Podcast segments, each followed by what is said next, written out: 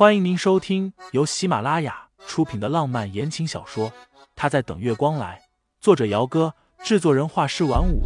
感兴趣的听众老爷们，赏个三连，点亮我的关注，点亮你的夜空。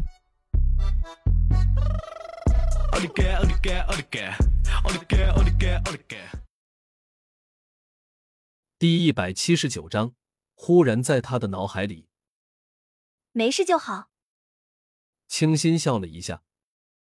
虽然我不知道你们究竟在瞒着我什么事情，不过，他抿了一下唇瓣。既然你一开始就选择了隐瞒我，那么最好是瞒到底去，一个字都不要告诉我。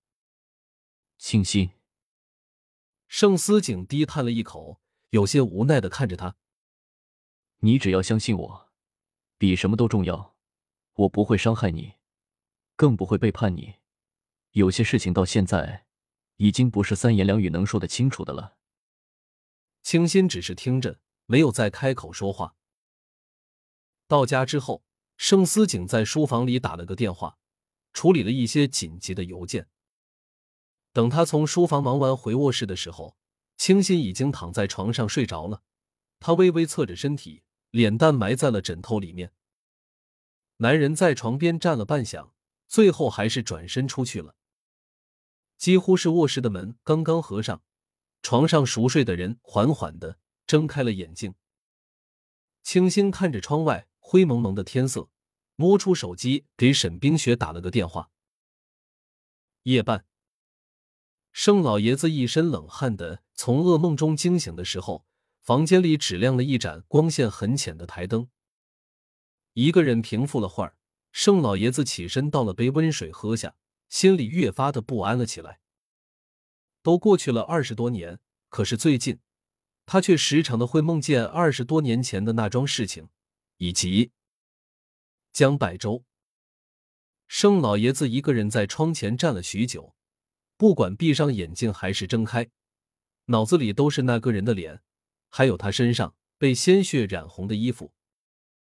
他给老管家打了个电话，几分钟后。老管家穿戴整齐的上楼，在卧室门外敲门：“进来吧。”盛老爷子彼时刚刚把保险柜给打开，从里面拿出了一枚款式陈旧的男士戒指。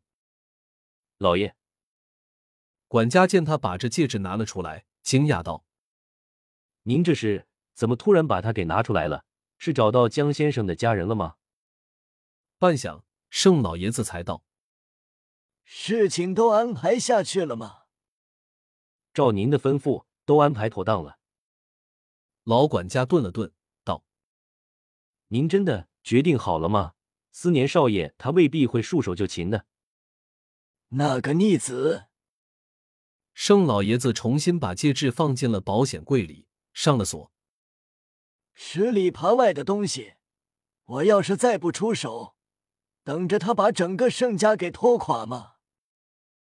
这会儿已经差不多是凌晨三点了，盛老爷子已经没有了睡意，他淡声吩咐道：“抓紧时间吧，司景的婚礼日期快到了。”老管家点头：“是我尽快让下面的人处理好。”沈冰雪是中午的时候过来的，刚好赶上陪清新一起吃了顿午饭。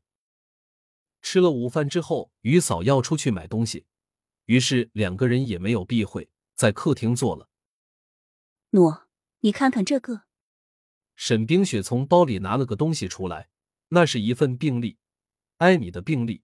她是仗着和温倾城的关系，偷偷摸摸的给拿到手的。我打听过了，的确是有人伪装成送餐的服务员进了艾米的房间，在她的食物里动了手脚。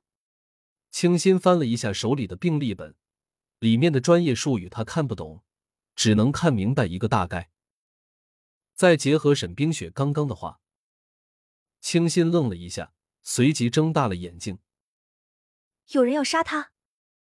杀杀！沈冰雪被清新陡然拔高的声音给吓了一跳，随即又冷静了下来。你管他干什么？不对。清新的脸色煞白了下来。他想起来那晚盛思景和他说的，艾米是他生父的养女。有什么东西忽然在他的脑海里炸了一下，但是画面太过于凌乱，他一下子又抓不住重点。什么不对啊？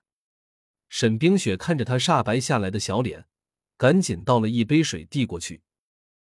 小清新，你可别一惊一乍的吓我啊！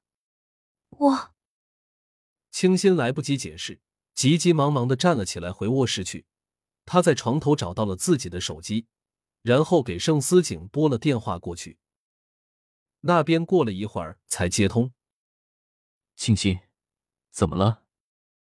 我明明话到了嘴边，可是听着电话那端传过来的声音，他一时却又开不了口了。清新，久没有听见他说话，盛思景又问了一声：“怎么了？是不是身体不舒服？还是……”听众老爷们，本集已播讲完毕，欢迎订阅专辑，投喂月票支持我，我们下集再见。